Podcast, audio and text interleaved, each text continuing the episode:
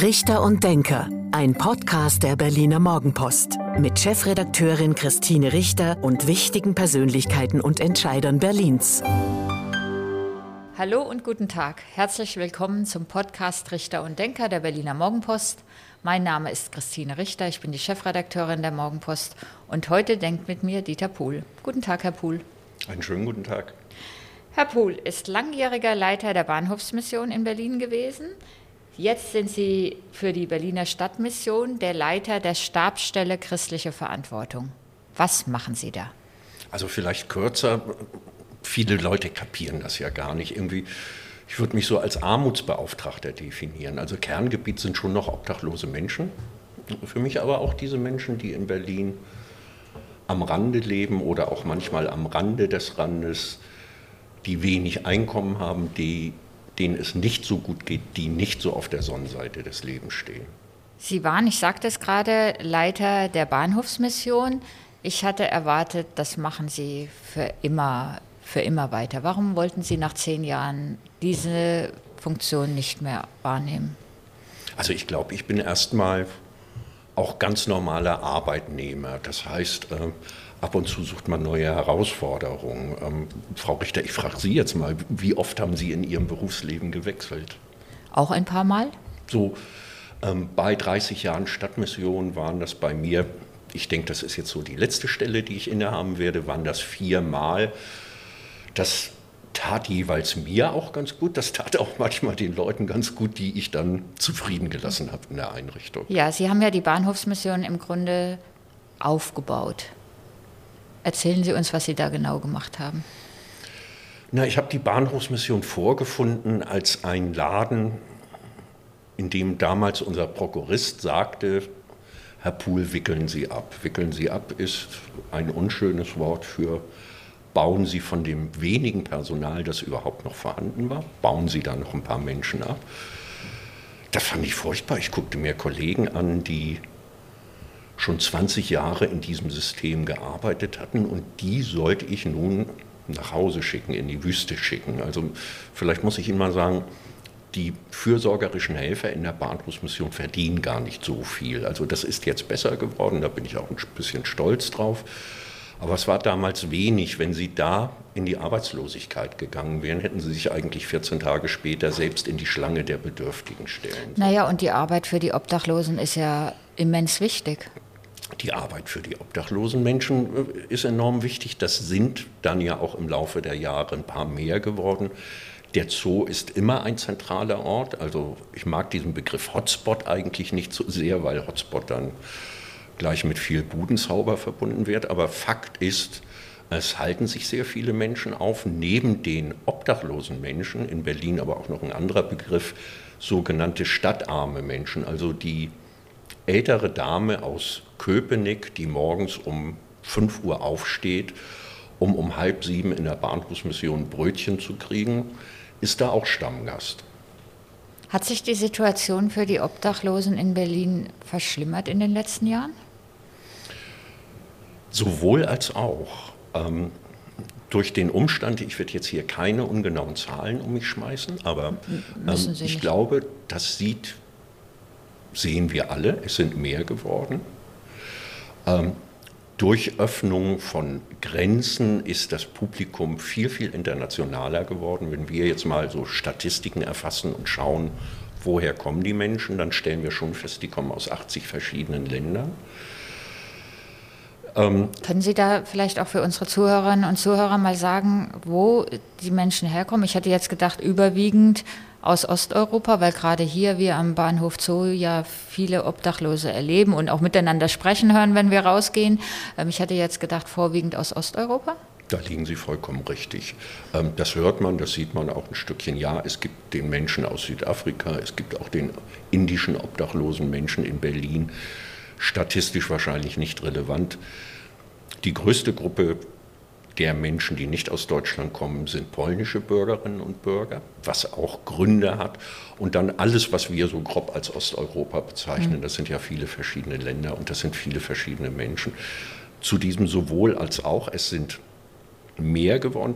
Ich finde tatsächlich in sehr phänomenaler Art und Weise hat sich das Hilfesystem in Berlin aber in den letzten fünf Jahren sehr zum Wohle obdachloser Menschen verändert. Das ist das sowohl als auch. Also Obdachlosigkeit bleibt immer furchtbar, egal wie toll Frau Breitenbach oder Öger Ratzewill oder Mike Penn oder Thomas Sehring oder andere sind. Das bleibt immer individuell. Müssen wir jetzt sagen, Frau Breitenbach ist die Sozialsenatorin in Berlin und die anderen Namen, die Sie genannt haben, sind die Abgeordneten, die sich vor allen Dingen für diesen Themenbereich ähm, einsetzen.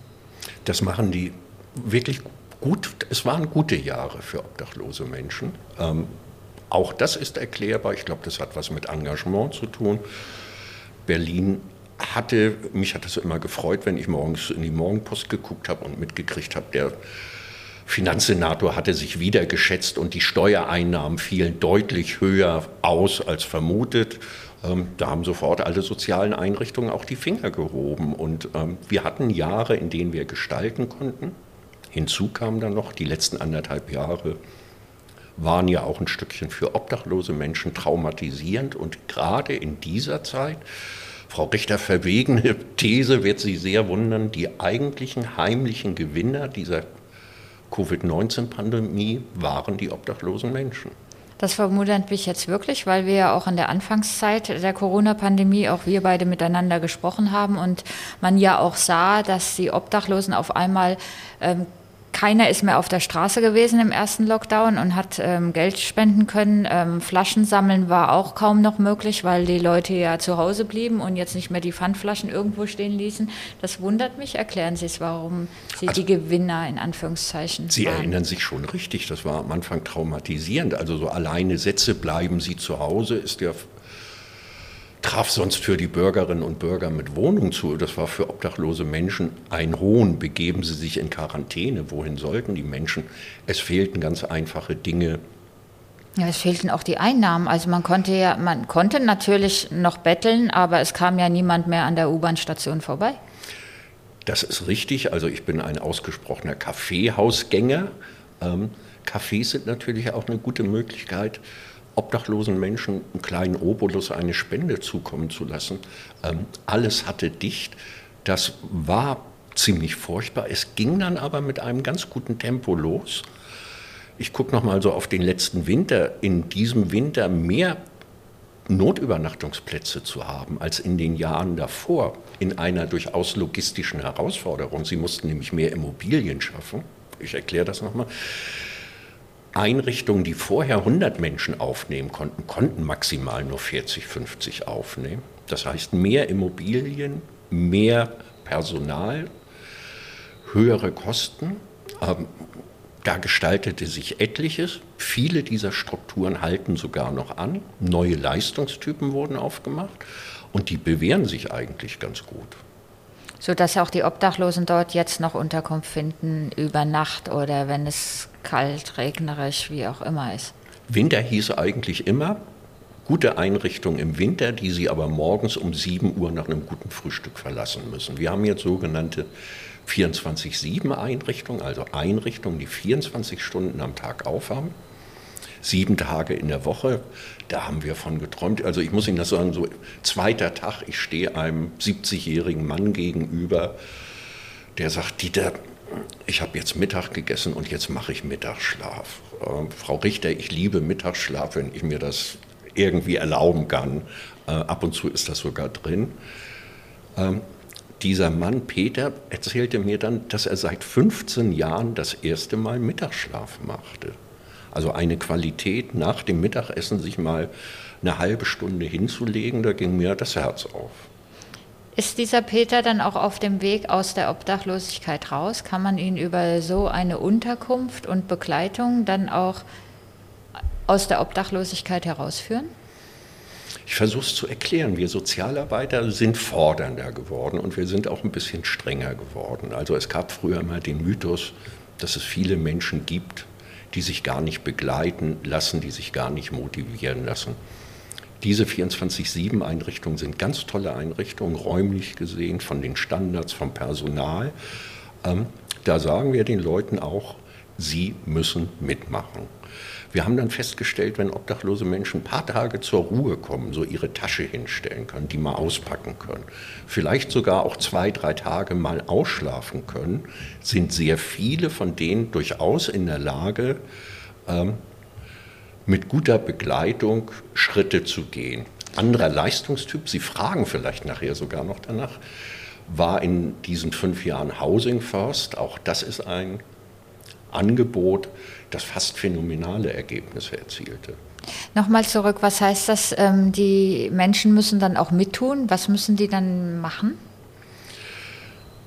Sinnbildlich kommen Sie eigentlich nackt in so eine Einrichtung. Also Frau Richter, Sie gibt es nicht. Wenn ich jetzt in mein Portemonnaie greife, dann ist da mein Führerschein drin, dann ist da mein Ausweis drin. Das haben die meisten Menschen schon lange hinter sich gelassen und schon lange verloren. Sie haben keine polizeiliche Meldung.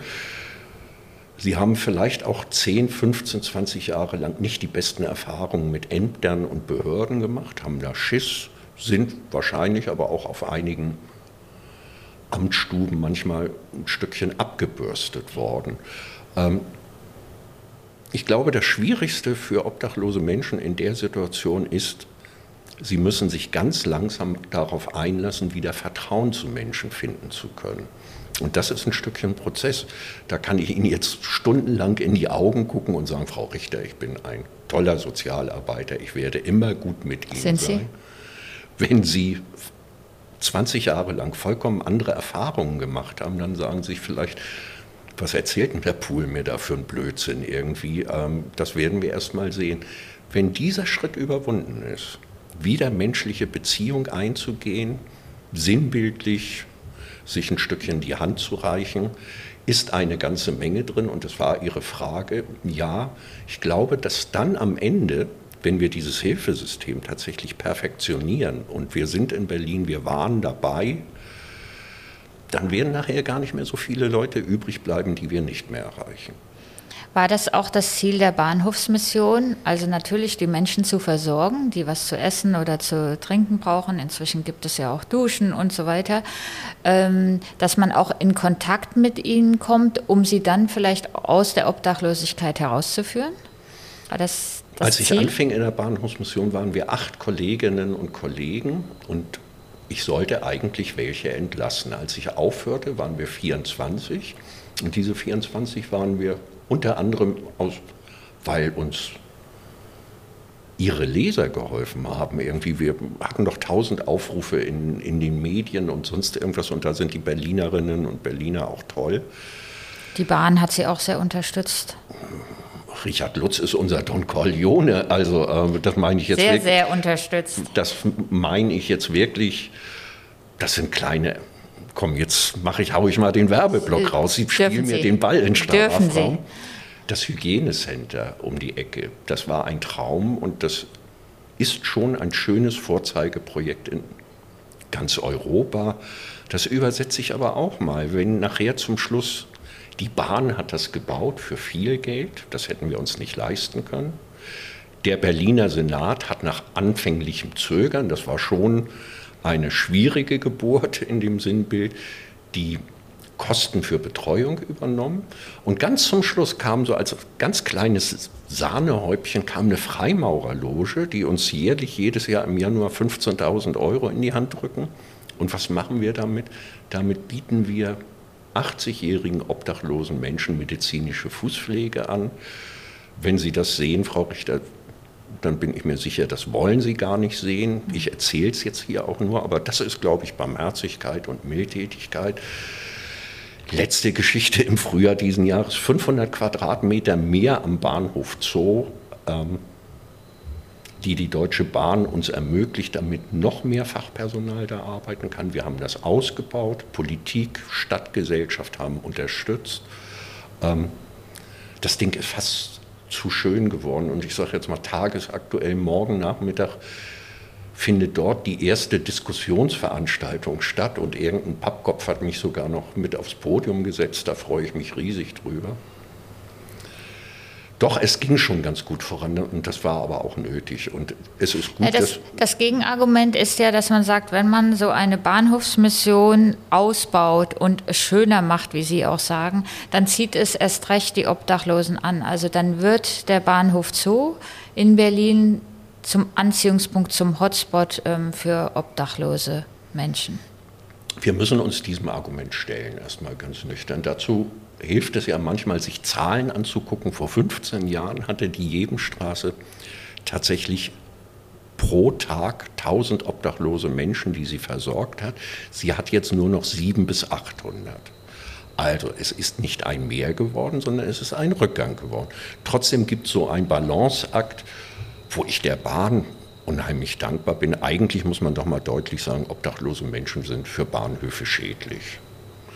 Da kann der Richard Lutz auch noch so nett sein, schmeißt er die Leute raus, kriegt er abends 100 Mails, 50 davon, in 50 steht drin, schön, dass Sie die rausgeschmissen haben, ich will als Bahnkunde meine Ruhe haben.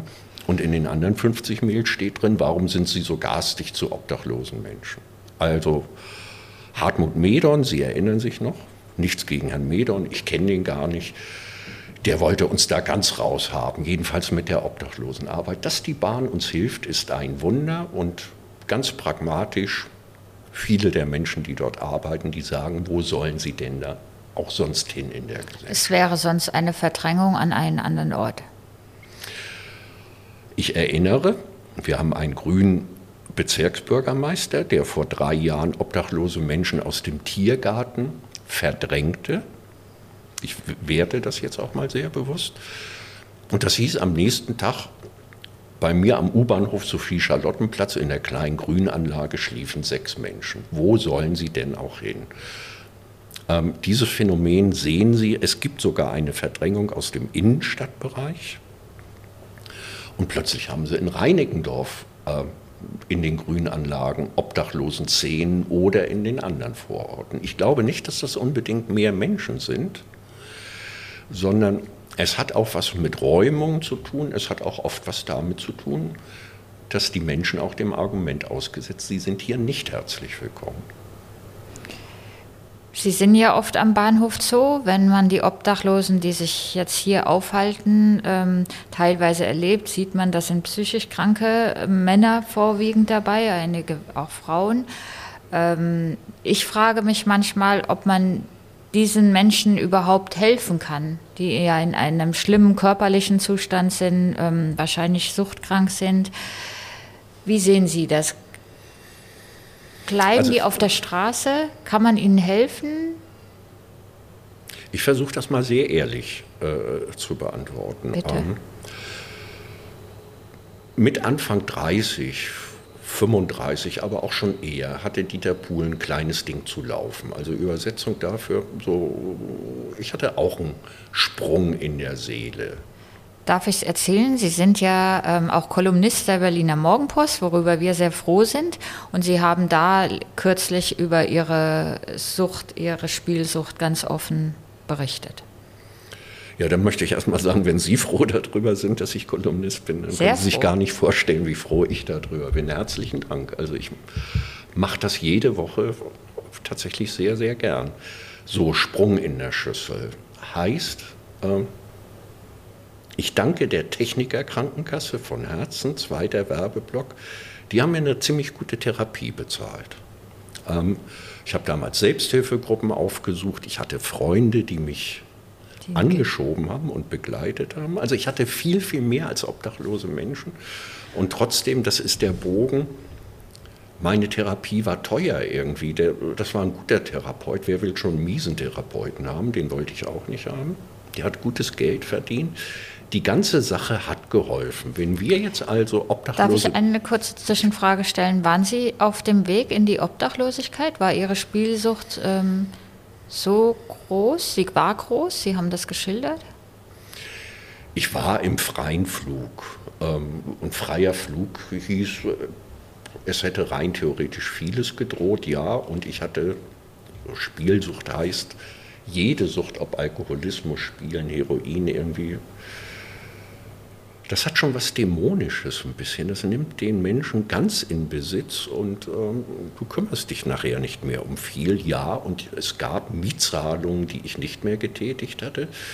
Das habe ich noch alles ganz gut hingekriegt, irgendwie, weil ich ein gutes soziales Umfeld hatte, weil ich Freundinnen hatte.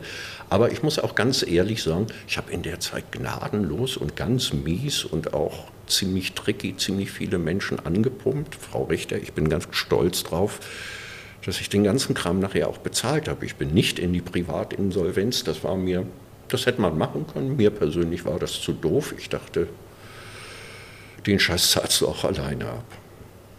Zurück zur Therapie. Ihnen hat die Therapie geholfen? So, wenn wir jetzt, wir haben tatsächlich viele an der Seele erkrankte obdachlose Menschen und das ist eine sozialpädagogische Forderung der in den letzten Jahren am Anfang sehr zögerlich, zum Schluss schon etwas besser auch nachgekommen wurde. Für psychisch erkrankte Menschen brauchst du Fachpersonal. Wir brauchen mehr Ärzte auf den Straßen. Wir können nicht erwarten, dass Menschen, die nicht mehr wissen, ob sie Uschi, Karl, Heinz oder Udo heißen, die Stellen selbst aufsuchen. Du musst zu den Menschen hingehen. Das dauert.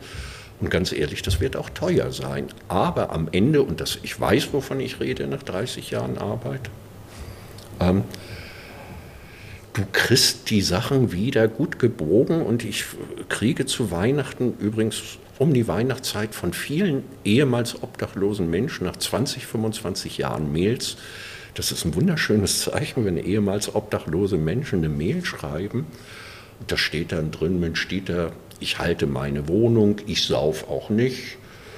Claudia ist gerade abgehauen, dafür ist aber Bärbel gekommen und Pi mal Daumen geht es mir ganz gut. Und dann denke ich, das hat sich schon alles gelohnt mit der Arbeit. Wenn das so klappt, ist das ja kein Wunder. Na doch, ein kleines Wunder ist das ja wunderbar. Viele polnische Obdachlose halten sich in Berlin auf. Es gab vor wenigen Jahren das Projekt, dass man mit polnischen Streetworkern, Sozialarbeitern diese aufsucht und ähm, dann überzeugt, in ihre Heimat zurückzukehren. Wir haben das auch mal begleitet und dann in einem Wohnprojekt ihnen anbietet. Ist das ein Weg? Das war ein Weg skeptisch. Ich habe die Zahlen noch im Kopf. Die polnische Regierung legte damals 37.000 Euro auf den Tisch. Und ich kann Ihnen ganz ehrlich sagen, 37.000 Euro ist sehr bescheiden. Ich sehe Sie jetzt milde lächeln, das ist berechtigt. Mhm. Das hielt nicht lange an. Die Kolleginnen und Kollegen haben Menschen in ihre Heimatländer begleitet. Das ist übrigens ein Weg, das machen wir in der Berliner Stadtmission seit 20 Jahren. Und begleiten heißt nicht abschieben. Und da ist für mich der riesengroße Unterschied. Beziehung einzugehen, zu gucken, wo gibt es in Polen, das gibt es, wenn du lange genug suchst und Glück hast, Facheinrichtungen und wie kannst du die Menschen dort andocken, weil sie nämlich an vielen Punkten tatsächlich auch in ihren Heimatländern, wenn es gut läuft, eher Hilfe kriegen werden als in Berlin. Auch das übersetze ich mal für Sie. Wenn Sie Janek heißen, kaum Deutsch sprechen, schwer alkoholerkrankt sind, wird der Therapeut im Orban Krankenhaus Sie gar nicht verstehen. Also dann nützen uns die besten therapeutischen Hilfen nichts, wenn du das Sprachproblem hast. Sie sind ein gläubiger Mensch, Herr Pohl. Hadern Sie manchmal mit Gott, dass er solche Schicksale zulässt? Na, ich habe heute früh gehadert, als ich Frühstücksfernsehen gesehen habe und mir die Situation in Afghanistan vergegenwärtigen konnte, wie es den Menschen da geht. Und ich dachte, ich habe es dann gelassen. Ich poste ja ganz gerne auf Facebook irgendwie schlaue oder weniger schlaue Sachen. Und da dachte ich, irgendwie morgens um 10 Gin Tonic zu trinken, ist wahrscheinlich nicht die, nicht. Ist nicht die Lösung. Das ist Ausdruck von Hadern. Aber es ist beides drin. Also Sie können mit dem lieben Gott auch schimpfen. Das geht. Also Beziehungsarbeit. Ähm, ich habe keine Ahnung, Frau Richter. Sie sind verheiratet? Mhm. Schimpfen Sie manchmal mit Ihrem Mann? Ja. Selten. Ganz, ganz, ganz, ganz selten. So, also. Ich bin sehr glücklich. Das ist, aber meine Beziehung zu Jesus sieht schon so aus, irgendwie, wir schweigen uns auch manchmal an. Wir kommen überwiegend schon ganz prima miteinander klar. Wir können aber auch miteinander schimpfen. Aber es ist eine, ganz ehrlich, es ist die längste Partnerschaft, die ich habe in meinem Leben. Noch ein Wort zum, zur Berliner Politik, weil dann sind wir fast schon wieder am Ende dieses Podcasts. Sie sagten, in den letzten Jahren ist viel geschehen. Der rot-rot-grüne Senat hat in Ihren Augen gute Politik auch im Sinne der Obdachlosen gemacht? Ich bin, wir reden jetzt über Sozialpolitik, nicht über Verkehrspolitik, nicht über Sicherheitspolitik, nicht über andere Dinge. Richtig. Ähm, ich bin bekennender Elke Breitenbach-Fan. Die Sozialsenatorin? Aber es war uns auch ganz wichtig und Frau Breitenbach ist da an dem Punkt auch sehr loyal und stellt den Mannschaftssport dieser Koalition richtig dar. Ähm, letzte Woche besuchte uns der Finanzsenator.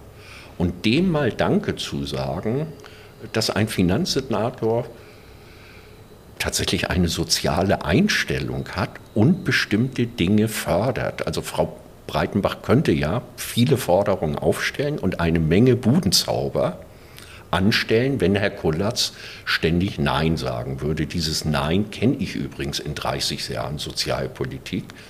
Da hatten wir schon manchmal engagierte Senatoren in dem Bereich. Und die Finanzsenatoren sagten dann immer Nein. Also ich war persönlich auch an dem Punkt sehr froh, Herrn Kohlatz für diese Arbeit oder auch Herrn Müller. Das ist jetzt aber Satirebereich, der war drei Tage vorher da und sehr liebevoll, dem mal zu sagen, Sie haben den ganzen Kram zusammengehalten und manchmal hatte ich als Bürger und Zeitungsleser den Eindruck, das war auch nicht ganz einfach. Also auch Mannschaftssport im Senat, da können die Träger und die obdachlosen Menschen wohl wirklich nur Danke sagen. Das war noch nicht das Ende des Podcasts, weil zum Abschluss gibt es immer das beliebte Spiel. Sie vervollständigen bitte zehn Sätze zu sich und zu Berlin, damit unsere Zuhörerinnen und Zuhörer Sie noch ein bisschen besser kennenlernen. Und auf los geht's los. Oh Gott. Mein Lieblingsort in Berlin ist? Das Café am Lietzensee. Mein Glaube an Gott hilft mir? Dieses ganze Desaster einigermaßen unbeschadet zu überstehen. An den Berlinern mag ich? Die Rotzigkeit. Urlaub mache ich gerne auf Kreta, weil? Meine Mietefrau 95 ist und weil wir seit 30 Jahren eine ganz stille Liebe füreinander haben. Familie bedeutet mir? Heimat. Der Kampf gegen Obdachlosigkeit ist? Keine Angelegenheit, die wir bis 2030 vermutlich überstehen werden. Das wird wahrscheinlich länger dauern. Ähm, er ist für uns alle wichtig, weil unsere Seelen dort auf der Straße liegen und weil es uns nicht gut tut. Gern kennenlernen würde ich einmal. Ich bin, ich bin tatsächlich in den letzten Jahren beruflich verwöhnt worden. Ich habe so viele Menschen kennenlernen dürfen durch diesen Job. Ähm, das habe ich schon, schon alles abgearbeitet. Ich bin da ganz glücklich. Vom Berliner Senat wünsche ich mir Großherzigkeit mit den Menschen, die sonst im Leben zu kurz kommen. Meine Freizeit verbringe ich am liebsten lesend ähm, auf meinem Balkon. Ich koche gerne, ich esse gerne. Also ich gehe auch verdammt gerne essen in guten Restaurants. Und der Abschlusssatz, die Corona-Pandemie lehrt uns? Bescheidenheit. Vielen Dank, Herr Pohl. Das war der Podcast Richter und Denker der Berliner Morgenpost. Mein Name ist Christine Richter, ich bin die Chefredakteurin der Berliner Morgenpost und heute hat mit mir gedacht Dieter Pohl. Herzlichen Dank. Das war Richter und Denker. Vielen Dank fürs Zuhören. Schalten Sie nächste Woche wieder ein zu einer neuen Folge mit Berliner Morgenpost Chefredakteurin Christine Richter.